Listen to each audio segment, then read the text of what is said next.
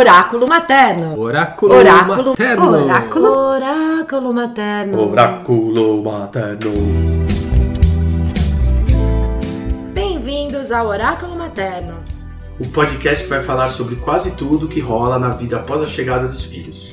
Siga o Oráculo Materno nas nossas redes sociais, arroba Oráculo Materno no Instagram e Oráculo Materno no Facebook. Vem, com a gente! Bem-vindos a mais um episódio do Oráculo Materno. Bem-vindos, galera! Hoje temos Repeteca. E hoje quem tá na área de novo? Sou eu. Fabiola Duarte. Fabiola Duarte. Eu cheguei. Nosso, gente... nosso primeiro Repeteco. Pois é, a gente ficou tão excitado, né, com o último que a gente gravou com você, que a gente falou, meu, vamos gravar mais outros? Vamos, então cá estamos. Cá estamos. E hoje vamos falar de quê? Hoje nós vamos falar sobre o açúcar. Tem bastante coisa para falar do açúcar. Eu tenho pensado muito sobre o que acontece anterior a gente começar a se relacionar com o açúcar. Eu penso muito sobre isso porque as pessoas, as famílias vêm nos cursos preocupadas é, sobre como lidar com as crianças e o açúcar na vida social. E nos colheres de pau para adultas eu vejo as pessoas também nesse braço de ferro, nessa sensação de que não consegue estar em liberdade com o açúcar. E aí, juntando tudo que eu tô escutando e pensando nesses, nesses oito anos de pesquisa e observação, eu tenho percebido que a questão anterior ao açúcar é uma questão de deseducação emocional. Pensando na gente, assim, na nossa geração, que é o que eu tenho de concreto, é o que a gente tem de concreto, a gente cresceu desacostumados a estarmos com as nossas próprias emoções. Uhum. Então a gente cresce escutando para engolir o choro, ou então quando casa Sara, ou tá chorando aparece um copo de água com açúcar Nossa. voando na sua frente. Uhum. O açúcar ele é uma moeda de troca. Então você é premiado com açúcar ou punido com açúcar, né? O açúcar ele vira uma uma, uma ferramenta de controle, né? E é uma muleta, né?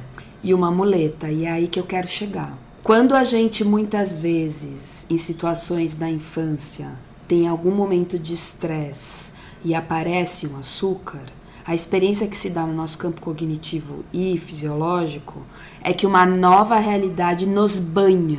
Então você está num estado de estresse, de angústia, de aflição, de tristeza, chega um açúcar que imprime uma euforia bioquímica. Então você migra de um estado para o outro muito rápido. Quando isso acontece sistematicamente, eu, criança, vou aprendendo que eu posso recorrer a uma saída rapidinho. Uhum. Na nossa cultura, na cultura parental da nossa infância, o que que tinha? Tinha um modelo é, de vida onde a televisão vivia ligada, então as pessoas eram acostumadas a estarem distraídas de si mesmas. Sim. Você está o tempo todo numa tela e, e, e, peças animadas estão se mexendo e você está absorvido nessa outra realidade. Existiu uma coisa muito forte da indústria farmacêutica de remédios para alívio imediato. Então foi uma sociedade de Doril. Qualquer coisa você lança a mão de um analgésico. Uhum. Né? Então teve um abuso da farmácia, teve um abuso da TV e da distração e teve uma propaganda enganosa da indústria de ultraprocessados dizendo que o açúcar inclusive é bom, traz alegria e energia para o seu filho que está crescendo. Então a gente cresceu com essas distrações e com essas muletas e com uma cultura aonde as mães e os pais eram orientados a não ficarem com seus bebês. Se o bebê tá chorando, você dá um jeito dele parar de chorar. Você deixa o bebê à noite no quarto porque ele precisa acostumar a dormir. Então tem todo um processo de desabilidade com as emoções que fez com que a gente começasse a buscar alívios imediatos. Não existia na nossa geração, de modo geral, uma coisa é, de você, por exemplo, uma criança está chorando e a sua figura parental se aproximar e falar: É, eu sei, é difícil mesmo. Pode chorar porque eu tô aqui. Não tinha a prática de alguém estar na companhia da sua emoção e de você estar sistematicamente acompanhando isso acontecer. Tem um começo, um meio um fim. Então, hoje em dia, o que eu vejo de comportamento de modo geral, acho que não sou a única que vê, qualquer um pode ver, é que a gente não suporta muito grandes ansiedades. Sim. O que, que a gente faz? Acende o cigarro, vai pra tela, vai Aham. pras redes sociais. Está um pouquinho assim, você já vai no feed. Sim. Você fica lá fazendo nada, só com o dedinho assim. Ou então você come um docinho. Eu percebo que a primeira coisa que a gente precisa fazer quando tem um braço de ferro com um doce é começar a escolher, treinar o seguinte. Nos dias em que a minha aflição não é tão grande, hoje eu vou escolher estar comigo. 10 minutos, vamos ver se eu aguento. 10 minutos que seja, hoje eu vou estar nesse desconforto e respirar na contração, igual parto. Vou ficar aqui e vou treinar a estar nessa companhia comigo mesma, que às vezes é tão desconfortável, quanto às vezes a gente tá em silêncio com alguma pessoa sem assunto. Sim. Uhum. Sabe quando você tá com uma pessoa e você não tem assunto e você começa a falar do tempo, de futebol, de política, você não consegue, você não suporta, O sustenta. silêncio. É. É. A gente não sustenta o silêncio com a gente, a gente não sustenta estar, com- a gente não se suporta. Aham. Tem dias que eu não vou aguentar, não sou obrigada. Não é uma, um atletismo existencial de dar conta de si mesmo. A gente vai aos poucos, é como treinar um espacate. A abertura da virilha é devagar que você vai conseguindo. Mas se eu consigo me propor um dia, escolher, hoje eu vou aguentar um pouquinho, o que acontece é que nas primeiras vezes, nos primeiros instantes, a sensação que eu tenho é que essa emoção é muito maior do que eu. Eu vou morrer hoje. Eu não aguento. É insuportável. É uma abstinência, né? É, e você não suporta. Parece que a angústia é muito maior do que Sim. você. Aham. E que você vai se perder no meio dela. Com o passar do tempo, você vai percebendo que a emoção é do seu tamanho, ela é você. É. Então ela não é maior, ela é do seu tamanho. E quanto mais você treina, você vai percebendo que, inclusive, você sabe o contorno dela, você vai vendo particularidades. Quanto mais você convive, você consegue encaminhar melhor. Mas é um treino. Hoje eu consigo, amanhã eu não consigo. Hoje eu consigo, amanhã eu não consigo. E não tem problema em dar um passo para frente e outro para trás. A metáfora que eu usei na postagem que eu fiz é que a canoa navega com um remo que vai para frente, vai para trás, vai para frente, vai para trás. Então não existe desprosperidade quando a gente dá um passo para trás. Na verdade, a gente está pegando impulso para dar um passo para frente. Sim. Né? Então eu sinto que a primeira coisa é a gente começar nessa análise, que é importantíssima. A segunda coisa que eu fico pensando é que a gente vive a ideia de que viver é sobre ser feliz. Que a meta é a gente conseguir estar feliz o tempo todo. Que se a gente não tá feliz, não deu certo. A gente é uma sociedade, uma geração muito infantilizada. A gente não teve educação emocional, então a gente não sabe lidar com as nossas emoções. A gente cresceu num paradigma onde as soluções são rápidas, a cultura do ultraprocessado, do Doril. Aham. A gente não suporta muito grandes desafios, né? Então a gente lança a mão de analgésicos.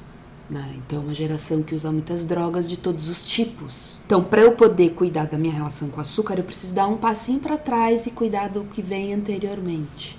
Para eu cuidar da relação da minha filha ou do meu filho com açúcar, eu preciso ter um mínimo de experiência em estar em atenção comigo.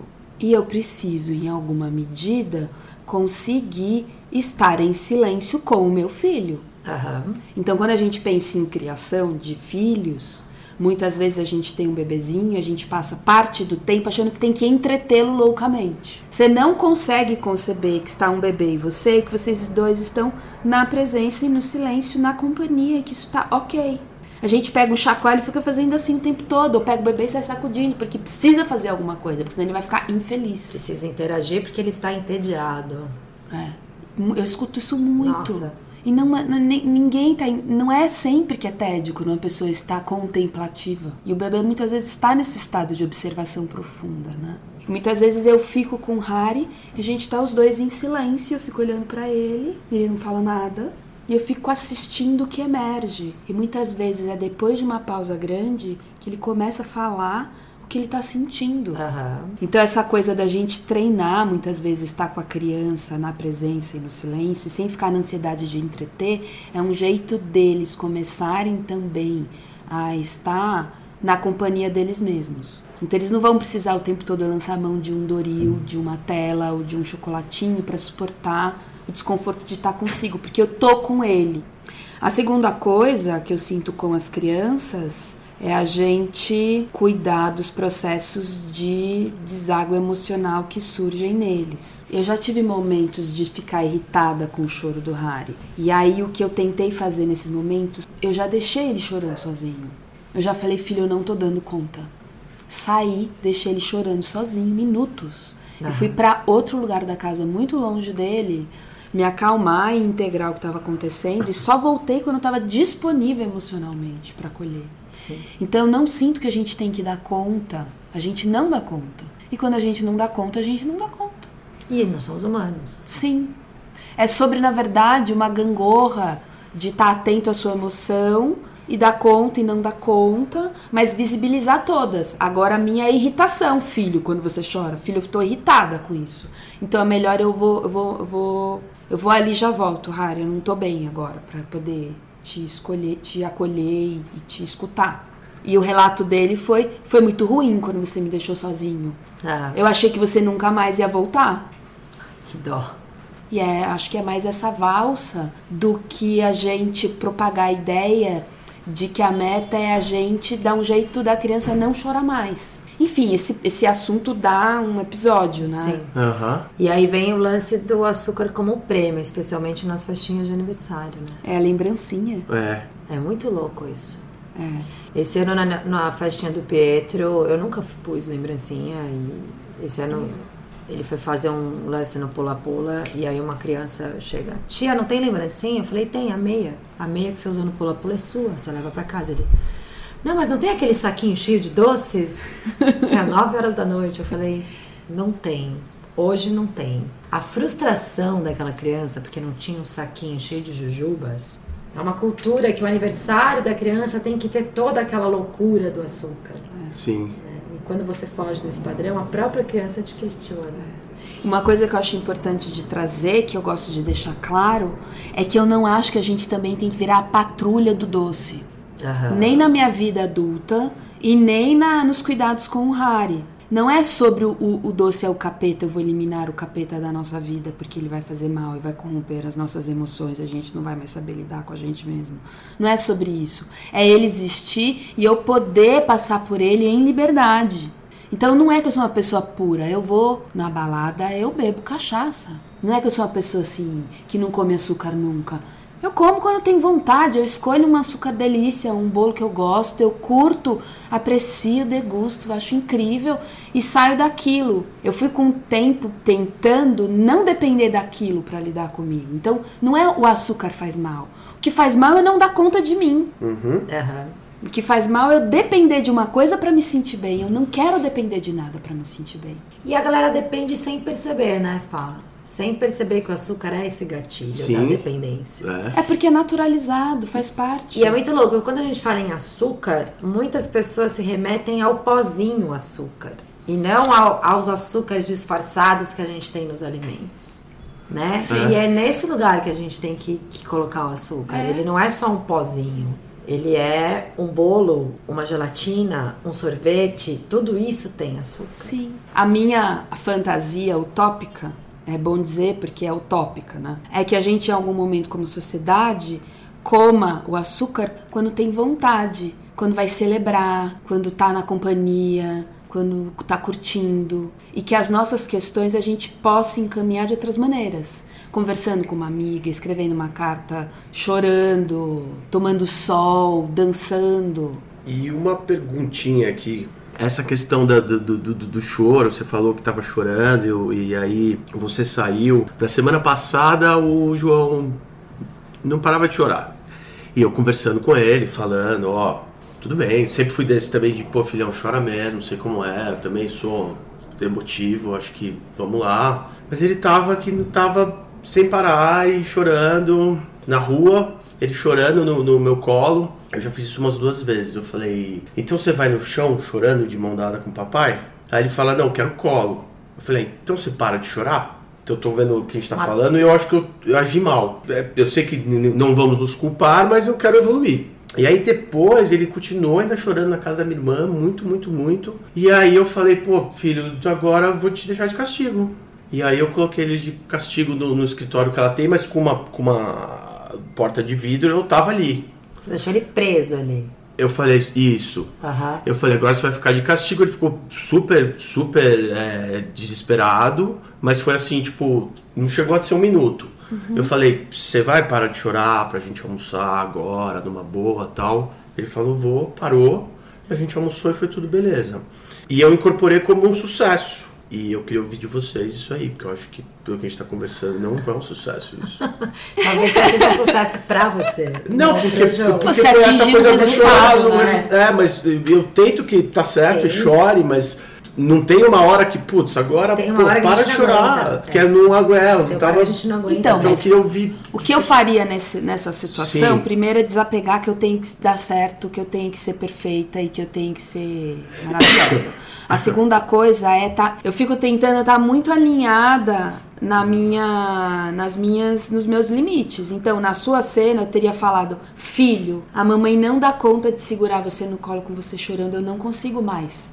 Então, se você quiser vir aqui pro colo, a mamãe não aguenta mais o choro. Melhor você ficar no chão, porque aí você chora à vontade. Eu não tô mais dando conta, não tô dando conta. Falar sobre como a gente tá sentindo Tá. é um jeito dele também estar em atenção a conseguir em algum tempo falar sobre o que ele está sentindo. Então, na cena que você me contou, me dá a impressão de que ele estava num estresse e numa confusão de emoções que ele não conseguia nem nomear. Sim, Quando você nomeia filho, nossa, eu tô ficando muito irritado, cara. Eu não tô dando conta. Ó, papai vai ter que ficar longe um pouquinho, amor. Você quer ficar chorando? Então, aonde é bom pra você? Que é uma versão diferente do castigo, Sim, né? sim. Então, ó, eu vou fazer um cantinho pra você. Eu vou pôr aqui você, vou trazer um cobertor, um travesseiro, Um brinquedo. um brinquedo. Você quer. O que mais? Você me fala o que você precisa. Eu vou ter que dar uns 5 minutos, amor. Eu não tô dando conta, eu tô ficando irritado, eu não tô conseguindo. Eu vou lá cuidar de mim um pouco. Quando eu tiver melhor, eu volto. O que, que vai acontecer? Ele vai provavelmente se sentir sozinho, vai aumentar o estresse, ele vai chorar, mas ele tá sabendo que é sobre. Tá todo mundo em processo de atenção às suas próprias emoções. E que a dele é, é visível, é relevante, é Sim. importante, mas a sua também. Mas a sua também. Porque a gente tenta mascarar essas emoções com os filhos. Assim como a gente mascara as nossas emoções comendo açúcar, né? aham, A gente mascara, então a gente tem que ser forte, a gente tem que dar conta. Então, para pra eu poder dar conta. É, sim, sim. E aí você vê que louco? Mas que não Para de chorar pra gente poder fazer o quê? Sentar pra comer. Aí já vem uma nova emoção a ser trabalhada nessa criança, que ela tem que sentar e comer bem, sorrindo com aquela mesa com todo mundo. Tudo bem, ela tá ali no almoço, Tudo bem ela não querer sentar pra comer também, porque ela está chateada. Tá. Eu, quando tô magoada, não tenho apetite, não quero socializar e não quero comer. E muitas vezes na minha vida eu fui obrigada a sentar, parar de chorar e comer. né? Quando a gente diz pra uma criança que tá chorando, mas tá tudo bem, você não tá vendo? Em algum nível a gente, a gente não tá dando espaço pra narrativa dela. Entende o que eu quero dizer? entendo, Que é o motivo do estresse dela. entendo, A Fabiola faz um estudo de que alimenta comportamento, né? sim, Então, invariavelmente, nessas situações familiares, onde a gente vai sentar para almoçar, a gente acaba tirando a criança da emoção dela e pondo ela para comer. De uma forma ou de outra, a gente sempre vai satisfazer ou tentar satisfazer a frustração dos nossos filhos através da comida. Isso é muito louco. Precisamos sentar para comer porque fizemos o almoço para você. Não, vocês fizeram o almoço para vocês. O João é só uma consequência do A almoço. gente fica administrando as emoções para que então a gente coma, ou a gente usa a comida para administrar as emoções. Exatamente. É E aí, maravilhoso. nisso que entra o lance do açúcar, por exemplo, É. nessa dependência de acalmar e nutrir. Mas você tá nutrindo o quê? Você tá, tá nutrindo a frustração, né? Porque Sim. você vai dando açúcar, comida, você vai nutrindo aquela frustração, porque você não resolve a frustração, ela só vai aumentar. Uma, uma outra família Né? poderia ter feito o seguinte: vem cá, filho, vamos comer um bolo de chocolate? Exato. Momento de estresse. Vou te dar uma bala. Vou te dar uma bala. Quer um sorvete? Aí a criança sai do estresse e come aquele Ganha um açúcar e ganha um banho bioquímico de hiperalegria. E dela começa a aprender o que a gente faz Aprendeu. hoje. Exato. Então, é- é, toda essa curva foi maravilhosa pra gente chegar Sim. exatamente nesse ponto que é antes da gente ficar pensando em estratégias mecânicas pra lidar com açúcar, tem todo um campo subjetivo de construção para que a gente dependa do açúcar. Por que, que eu dependo do açúcar? Sim. Por causa de- dessas, desses desafios que a gente vive sobre as nossas emoções, as emoções das crianças, e a gente não é sobre acertar. É o driblar Sobre as emoções, lidar. né? A É. gente não pode driblar a emoção. A gente tem que encarar. É. E a gente também, quando não der conta de encarar, a gente fala, não dou conta, cara. Hoje eu vou comer um bolo de chocolate. Não, não sou obrigada. Sim. Come, falar, hoje eu não aguentei. Aí é um passo pra trás que, na verdade, você pega o impulso, amanhã eu tô boa. Então, na verdade, o, o, o grande problema não é o açúcar em si, apesar de ser uma droga, apesar de ter uma série de efeitos colaterais no Sim. nosso cérebro, sangue, etc. e afins. Sim. O problema do açúcar é como ele é usado na nossa alimentação e como isso passa para os nossos filhos. E pode não ser nem através do açúcar. É. Pode ser através de uma torta de frango. Pode. Sei lá. Entendeu? Ah, lógico. Né? A batatinha frita, Sim, whatever. pode. né? É que o açúcar acaba sendo o grande vilão, porque eu acho que todos nós sabemos os malefícios que o açúcar traz para nossa saúde. É que ele, diferente do. E é uma droga lícita. É, né? diferente, diferente de uma coxinha ou de uma torta, ele tem um efeito bioquímico de vício. Sim. Então aumenta, aumenta o sistema de, vicioso, né?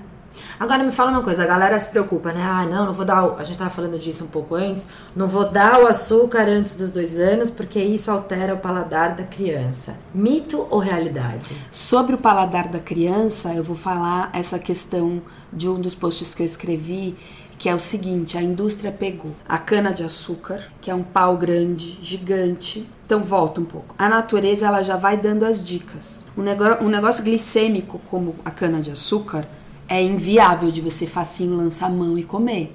Você precisa de um facão. Aí depois que você pega o facão, você vai sentar lá na ribanceira pra comer esse pau todinho, você vai ficar com cãibra no maxilar. Sim. Você não aguenta, porque ele é fibroso. É impossível. Contudo, inventaram a máquina da garapa. Então eles pegam e passam dois, três daquele, você toma um copão em poucos segundos. Então, o, o- a natureza já falou, meu filho, você não faz isso, mas a máquina foi lá e você rapidinho engoliu aquilo tudo.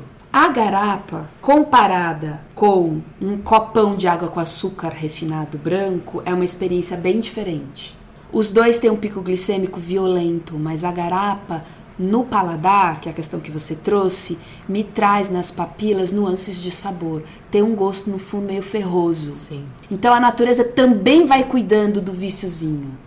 Que é assim, vai ter um pico de, de, de sacarose aí, de pico glicêmico, mas junto vem os contrastes. O ferroso é um contraste do pico. Aham. É quase um pouquinho desagradável. Essa é a estratégia da natureza para que você não fique só na parte boazinha da coisa. Só que a gente inventou açúcar branco refinado. Aham. Então, continuando no processo de falar sobre estratégias, a outra é: você quer comer açúcar? Não tá dando conta? Tá viciado? Precisa, senão vai morrer? Começa comendo apenas com o açúcar integral, Aham. que é o quê? Rapadura, açúcar mascavo, porque eles têm ainda um gosto ferroso junto. Então você capricha na carga glicêmica, vai ter banho bioquímico de alegria, vai estar na droguinha, mas a sua língua já está começando a ter uns choquinhos de sentir nuances de sabor. Então na questão do paladar, qual que é a minha, a minha crítica? Qual que eu acho que é a crise do açúcar no que concerne o paladar? É que a gente está consumindo uma parte dele. O açúcar, a verdade do açúcar é que ele não é só aquilo. Ele é o gosto ferroso junto, é o ferro junto. Aham. Então é importante que a gente comece a comer a coisa no seu pacote completo. Já que vai comer, come ela. Sim. Quando uma pessoa lá da roça, na época da nossa bisavó, matava um bicho pra comer, você comia o bicho todo. Sim. É, sim. Você não pega só o filé, é uma Sim, ofensa isso, cara. sim. Você não mata o bicho, come o filé e, e joga no lixo o resto. Você come até o olho, a feijoada tá aí pra contar essa história. Sim. É essa sabedoria que a gente deveria voltar pra nossa mesa, entende? Aham. Que a gente rolou um corte que foi a indústria de ultraprocessados. Ela pega uma parte de qualquer coisa, isola, aumenta o potencial de sabor dela e você fica ultra impressionado com aquilo. E aí fica viciadinho no pacote de salgadinho, fica viciadinho no pacote de, de doce, porque pararam de viver o paradigma de matou a caça come inteira. Você pegou só o filé da caça e agora você tá só assim, infantilizado nessa partezinha. Não, e você contou na, na outra conversa que a gente teve que você era viciado em leite condensado. Ah, eu criança, era né? o meu lanchinho da tarde. Porque a gente é da geração de mamado leite condensado, né? É. Sim. que mais, Fá, do, de- dessa problematização do açúcar que você acha interessante trazer para as pessoas? Assim? A a outra coisa é a gente, de novo, volta para bisavó. Quando a gente vai olhar as culturas alimentares, como que elas lidam com as coisas? O açúcar nas receitas tradicionais, por exemplo, mineiro come doce como? Goiabada como? Come com queijo. Aham, dá aquela neutralizada. A gente não come normalmente um açúcar sem uma gordura junto. Todas as receitas tradicionais antigas que vão excesso de glicemia, excesso de açúcar, primeiro é um açúcar integral, não tinha açúcar branco refinado. Aham. E segundo, você come com uma gordura junto, você come com fibra junto. Por quê? A gente quando estuda sabe por quê, ninguém sabia na época.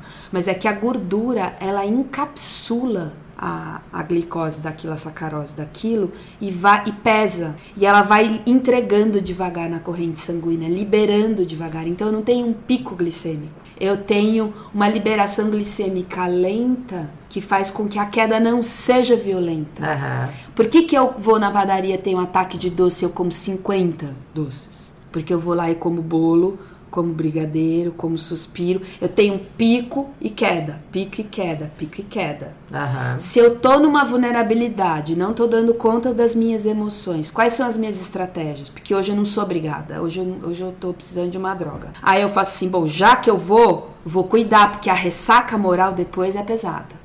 Dá uma ressaquinha. O que, que eu faço? Então eu vou pegar uma goiabada e vou pegar o queijo mais gordo amarelo que tem aqui em casa e vou comer as duas coisas juntas. O que, que acontece? Eu não aguento comer tanto, porque a gordura traz saciedade, e eu não aguento comer tanto porque eu não preciso, porque eu não tô tendo pique queda, pique queda, pique queda. Aham. E quando eu como doces, que a versão deles é minimamente nutritiva, a goiabada é uma fruta, queijo é uma coisa cheia de proteína, coisas boas para a saúde, o que que acontece? A minha célula, ao receber essa combinação, está ocupada em metabolizar os nutrientes dela. Então a cena é, é uma célula que recebeu estímulo, mas junto tem uma gordura. Ela está ocupada a metabolizar todo esse negócio intenso e também a aproveitar os nutrientes. Corta a cena. Pego um açucareiro, como açúcar puro na boca. As minhas células recebem um hiperestímulo insuportável, parecido com quando a gente faz cócegas numa criança e ela ri, ri, ri, ri, ri, ri. Ela tá pensando, meu Deus, para de fazer cócegas. Mas ela não consegue. Ela não consegue parar. falar. É. Ela fica alucinada, descontrolada e fica só repetindo e fala: "Ah, ele tá rindo, ele tá gostando" e a gente não para. É um estresse que gera radicais livres loucamente no nosso sistema quando a gente come isoladamente o açúcar. A célula entra em estresse, ela fica doidona, estimulada. E você fica assim, doidão, numa euforia artificial. Quando a gente come um açúcar estratégico, que é essa coisa do mineiro, goiabada, com queijo, do português que come doce de ovo, o que, que acontece? Eu recebo aquilo tudo, mas eu não fico naquela coisa Você não consegue. quase idiota de alegria descontrolada. Aham. O que também, pro meu tecido emocional, é uma experiência melhor.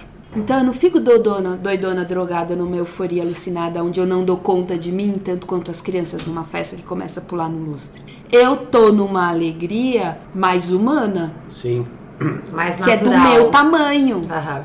Eu ganhei muito nas minhas outras áreas. Eu suporto mais os- as minhas tristezas nos outros campos e os desafios de você viver num mundo que a gente vive hoje, no cenário que a gente vive, porque eu tive um laboratório aqui. Aham. Então eu acho que de verdade a comida é um campo de autoconhecimento. Se a gente pega um tema e faz um laboratório. O que que é fazer laboratório? Não é ficar xiita. Porque o radicalismo também não é bom de O radicalismo é a mesma coisa, só que no outro extremo. Sim.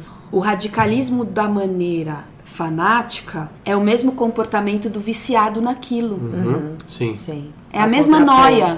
Não é pra ser noiado. Tem atenção, dá um passo pra frente, dá um passo pra trás, dá um passo pra frente, dá um passo pra trás. E a gente pode começar por onde der. Então, ah, não dou conta de entender, é muito filosófico esse negócio de emoção, não entendi nada. Mas ficou pra mim forte a ideia do mineiro comendo doce. Vou começar por aí. Sim. Começa por aí. Sem uma regra pré-estabelecida, é só uma dica É. de, de analisar. Qualquer né? lugar que você começa, em algum momento você vai chegar na no bloco todo da coisa, sabe? Aham, sim. E eu acho que se alguém tiver mais interesse de conhecer, tá passando um negócio aqui, tá uma barulheira. É, tá pegando fogo em algum lugar. E é um bombeiro, gente, não temos o que fazer, Foi né? mal, é. Mas tudo bem, eu espero que vocês continuem me ouvindo. é acessar a página da Fabiola e do Colher de Pau e bater esse papo também com você diretamente. Então, Muita gente me escreve inbox no Instagram e eu fico mandando áudio pra pessoa. É, então. Eu adoro conversar com as pessoas, Então, super pode. Você é super disponível e as Super. pessoas podem aproveitar esse canal de comunicação. Super. Então é Fabiola com dois L's, underline Duarte, no Instagram. É. E tem o colher de pau. Mas no, no Instagram do Fabiola Duarte tem os links aqui, Tem. ó, pro colher de pau Tem. e pro colher de pau festival. Tem todos os meus links. Sim. Entrar no colher no Fabiola Duarte me acha em todos os cantos do mundo. Sim, eu Perfeito. adoro. Nossa, um prazer. E aí sigam a gente no Oráculo Materno no Instagram e no Facebook. Sigam a Fabiola Duarte também e o Colher de Pau. E mandem suas sugestões através dos nossos canais de comunicação. E nos vemos no próximo. Nos ouvimos no, no próximo podcast. Exatamente. Muito obrigado, Fabiola. Um prazer. E semana que vem estamos na área também. Valeu, pessoal. Obrigadão. Beijos. Obrigado, beijo. Beijo.